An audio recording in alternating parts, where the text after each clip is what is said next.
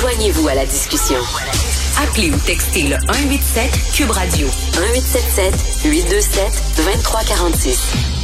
Alors, euh, il y a une recrudescence aussi de la violence à Montréal depuis les deux dernières années et pourtant les libéraux, appuyés bien sûr par le NPD, ont pris la décision d'éliminer les peines minimales pour de nombreuses infractions liées aux armes à feu. Pour euh, Maria Mourani, euh, présidente de Mourani, criminologue et chroniqueuse au Journal de Montréal, c'est une très mauvaise idée. Maria, bonjour. Bonjour, Richard. Ben, c'est quoi les peines minimales pour ceux qui n'ont pas suivi le dossier? C'est quoi ça?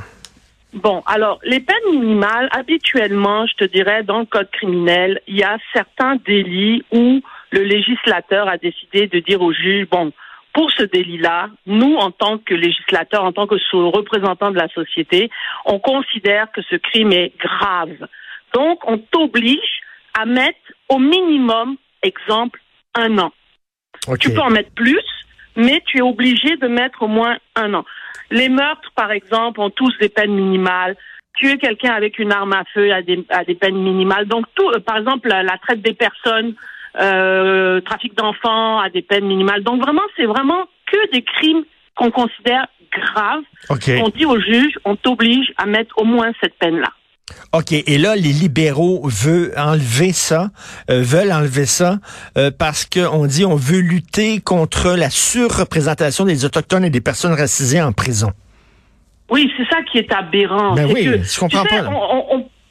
C'est complètement aberrant parce que d'une part, ça n'a pas fait ses preuves. Je t'explique. D'une part, on peut, on peut ne pas être en accord avec les peines minimales en disant bon ben voilà, on veut que le juge y décide de A à Z. On peut, on peut faire ça. On peut avoir cette option-là et puis on peut être pour les peines minimales aussi. Donc, tu sais, il y a comme deux grandes euh, philosophies là par rapport hmm. à ça. Il y a ceux qui sont pour, il y a ceux qui sont contre. Jusque-là, tout va bien. On peut dire, bon, nous, en tant que libéraux, on est contre ça, ou NPD, on est contre ça, et puis nous, les conservateurs, on est plus pour les peines minimales c'est correct. Idéologiquement, on peut avoir son idéologie. Mais lorsque tu justifies ton idéologie en disant que tu veux baisser le taux d'incarcération de certaines catégories de ta population, là, on n'est plus dans la justice. C'est-à-dire, on ben n'est plus dans l'impartialité. Tu sais, la fameuse statue qui représente la justice, elle est aveugle. Hein? Elle tient mmh. une balance et elle est aveugle. Parce que la détermination de la peine, elle est déjà dans le code criminel.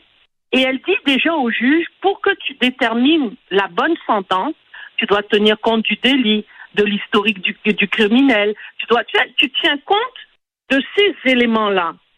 Mais en 1995, alors 96 pardon, ils ont décidé que pour lutter contre le taux d'incarcération, c'est-à-dire la surreprésentation des autochtones dans euh, les pénitenciers fédéraux, ils vont créer des mesures qu'ils pensaient alors allait régler le problème. Alors qu'est-ce qu'ils ont fait?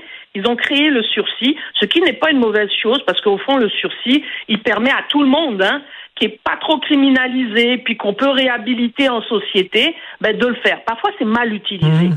Parce que je te dirais qu'il y a un méchant paquet de pédophiles qui ont eu des sursis qui n'auraient pas dû les avoir. Et mmh. puis, je, je n'exagère pas, en 2002, dans l'affaire Scorpion, il y a pas mal de gars qui ont eu des travaux communautaires et puis des sursis parmi les clients qui ont touché des petites filles de 14, 15 ans, 16 ans.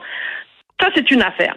Donc, par rapport au sursis, c'est pas une mauvaise chose. Mais par contre, par contre, ils ont ajouté dans le code criminel, tu sais, dans l'article qui dit au juge, voici ce que tu dois tenir compte pour déterminer ta peine. Ils ont ajouté un annulé, un, un point E là, qui est quoi? Qui est le juge est obligé de, tenir compte que la personne qui est devant lui a non seulement commis tel crime, selon telle circonstance, mais aussi il est autochtone. Non, mais ça, c'est ridicule. ça, c'est ridicule parce qu'un crime grave, c'est un crime grave, Maria. Ici. Et tu l'écris très bien dans ta chronique. Est-ce que parce que tu es blanc, tu auras une peine nécessairement plus sévère que quelqu'un qui est racisé ou un autochtone qui a commis le même crime? Parce qu'il faut tenir compte de ses origines ethno-culturelles. Ça n'a pas de bon sens. Comme tu dis, la justice, elle doit être aveugle. Tout à fait. Puis, je comprends que la justice c'est une chose, puis la loi, c'est une autre chose, tu comprends? Mm. Actuellement, dans notre système, il existe des injustices. C'est-à-dire les gens qui ont, assez d'argent pour se payer des bons avocats peuvent quand même relativement s'en sortir. Euh, des personnes qui ont un, quand même un bon, euh, disons un bon statut, qui, ont, qui sont capables de démontrer aux juges qu'ils sont facilement réhabilitables parce qu'ils ont une job, parce qu'ils ont une femme, parce qu'ils ont ci, ils ont ça. C'est pas pareil que quelqu'un qui euh, n'a rien, vit dans la pauvreté, puis se retrouve à la rue. C'est le, mmh, la mmh. manière d'évaluer la réinsertion sociale aussi, elle est pas, elle est, quant à moi, elle est un peu biaisée. Bon, alors le système n'est pas juste en soi, il faut le reconnaître. Mais la loi est aveugle. La loi, normalement, c'est la loi. Alors, et, Maria, mais, mais Maria, toute la question de surreprésentation de certaines communautés en prison, est-ce que c'est une fausse question? C'est-à-dire que la question qu'on devrait se poser, est-ce que ces gens-là est-ce qu'il y, a eu des raisons de les envoyer en prison? C'est tout. Il y a plus de Noirs ou plus d'Autochtones. Est-ce qu'ils ont vraiment commis des crimes? Oui. S'il y a des gens qui sont en prison qui ne devraient pas y être, OK, sortez-les Il faut les sortir de là. Mais si tu as commis un crime, ben, t'es en dedans, que tu sois noir, blanc, rouge, euh, avec des points jaunes. Ben, c'est ça. C'est qu'au fond, la surreprésentation, il faut le reconnaître, elle est le symptôme d'un problème. Oui. Parce que dans une société où tu ne représentes que 4%, c'est pas normal que ton taux d'incarcération est à 17 ou 30%. Tu comprends? C'est pas normal. C'est que dans le système, il y a une discrimination qui se fait. Moi, ce que je considère, parce que ce que j'ai pu observer, Une discrimination ou alors que certaines communautés sont plus pauvres que d'autres pour toutes sortes de raisons, là. Oui, il y a ça. C'est-à-dire qu'il y, a des, il y a des communautés qui sont pauvres, euh, qui, bon, il y a beaucoup de consommation de drogue, d'alcool, décrochage scolaire, petite criminalité. Euh, écoute, absence du père aussi dans certaines euh, communautés, il faut le dire. Tu peux en ajouter, tu peux en ajouter. Mais par contre, euh, là où la discrimination se fait, puis ça on ne peut pas le nier, c'est en amont. C'est-à-dire que au lieu, face à un jeune autochtone qui euh, a commis le même délit, le même larcin, appelons ça comme ça, que le jeune blanc, ce qu'on a constaté, c'est que celui qui va judiciariser, qui est le policier, va être moins tolérant avec le jeune noir ou le jeune autochtone. C'est-à-dire, c'est instinctif. C'est-à-dire, ils ont, il y a quand même des préjugés qui euh, sont toujours là, euh, comme par exemple noir égale gang de rue, alors que noir n'est pas forcément gang de rue. Ça peut être un petit délinquant, un petit dealer comme le petit blanc d'à côté, qui est lui aussi un petit dealer. Pour, c'est sûr que lorsqu'il y a des crimes graves, les policiers sont aveugles, ils arrêtent tout le monde. Mais lorsque on peut déjudiciariser, c'est-à-dire au lieu de l'envoyer devant le juge, on va demander euh, euh, de la justice réparatrice, on va faire du communautaire, on va on va appeler les parents, on va trouver d'autres moyens avant de judiciariser. Ce qu'on constate, c'est que on est moins tolérant avec les autochtones et les gens de, de couleur, particulièrement les Noirs. Donc, ça, c'est un, je te dirais ça, c'est un facteur. C'est pour ça que je dis qu'au fond, arrêtons d'envoyer tout le monde devant les tribunaux. Si on est capable de gérer ça de manière euh, autre, faisons-le. OK? Mais tu sais, tenir compte, de tenir compte de la, de la, mettons, euh, tenir compte d'où il vient, de son origine, etc. Lorsque c'est le temps de donner des peines. Mais je m'excuse, mais il y a des gens qui viennent de milieux pauvres et qui ont jamais commis de crime, là. Ils sont pauvres, puis ils ont pas. Tu sais, c'est pas, c'est pas non plus une excuse de commettre des crimes graves. Je suis pauvre. Il y a des pauvres qui respectent la loi. Tu as tout à fait raison, tout à fait raison. Mais ce que je te dis, j'essaie de te, disons, de t'expliquer un peu pourquoi il y a cette surreprésentation. Tu comprends? Mm. Maintenant il y a des gens de couleur, il y a, des noirs. Euh, la communauté noire, elle est grande et la criminalité dans la communauté noire elle est faible. Là, c'est pas euh, la criminalité même jeunesse. Les jeunes là, euh, leur, criminalité est faible dans les taux de criminalité généraux là.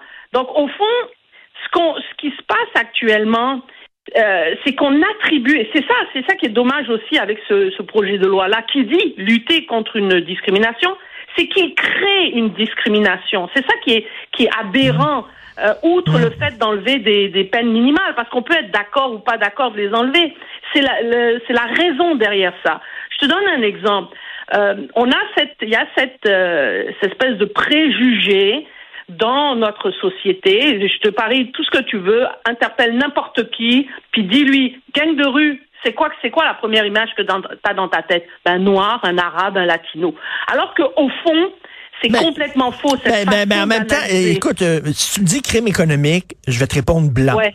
Et c'est vrai, les, les crimes économiques, et je m'excuse, mais t'as vu les arrestations de pimp récemment? T'as vu Ouais. les photos? Maria, les Oui, pimps, oui. ben, la très grande majorité des pimps sont noirs. Je suis désolé, mais c'est une réalité, là. Non, Richard, regarde. L'affaire, c'est que lorsque une société décide de cibler une forme de criminalité, ok, elle, elle décide aussi de cibler certains groupes. C'est ça, le, le- c'est, c'est un jeu de dupes.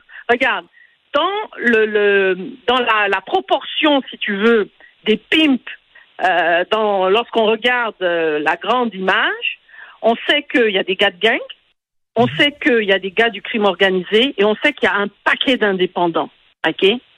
Mais lorsque on va se mettre à cibler certains secteurs ou certains, euh, si tu veux, certaines formes de criminalité, c'est sûr que dans la grande talle, on peut tomber sur des jeunes noirs comme on peut tomber sur des jeunes blancs. Laisse-moi te dire que ceux qui contrôlent pas mal le pimpage, ce sont les motards.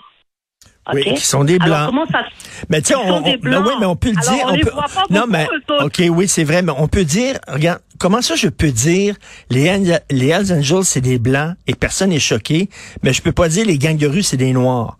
C'est ça, c'est ça l'affaire, c'est les noirs, les arabes, les gangs de rue, puis les Hells Angels c'est des blancs. Non? Non, parce que, regarde, je t'explique. Les Hells Angels, on, on, on va pas dire, comment dire, on, dans, dans l'analyse qu'on va faire des Hells Angels, on va dire c'est du crime organisé. On va dire c'est des bikers, c'est des motards. On va Mm, pas dire mm. c'est une gang de blancs. Mais quand on parle des gangs de rue, on va dire c'est une gang de noirs, une gang d'arabes. Pourtant, pourtant, les gangs de rue, là, il y a des blancs dedans. Si tu t'en vas dans les zones, dans les parce que le gang de rue, il prend la couleur du territoire. Si tu vas dans un quartier multiethnique, c'est sûr ton gang de rue il est multiethnique. Va à Québec, là, dans le Québec, va dans la ville de Québec, Québec profond. Les gars de gang là-bas, ils sont tous blancs, puis ils sont avec les motards. Tu comprends ce que je veux dire? Moi, quand je suis allée au Salvador, là, tous les gars de gang, dans toutes les gangs, c'était des Salvadoriens.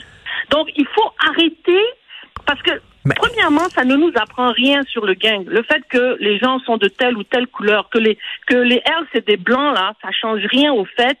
euh, ça n'apporte aucune information sur le délit en soi, sur les crimes qu'ils commettent. Ce sont des groupes criminels. Exactement. Que ce soit des blancs ou des noirs, tu sais, c'est des groupes criminels. Ben c'est ça, mais il faut pas non plus que le juge, ben ok, moi, t'es, un criminel, euh, tu vas en dedans selon euh, selon la peine que tu as faite, et on devrait pas Mm-hmm. tenir compte de que tu sois autochtone ou que tu sois noir ou que tu sois blanc. Pour moi, Tout à fait.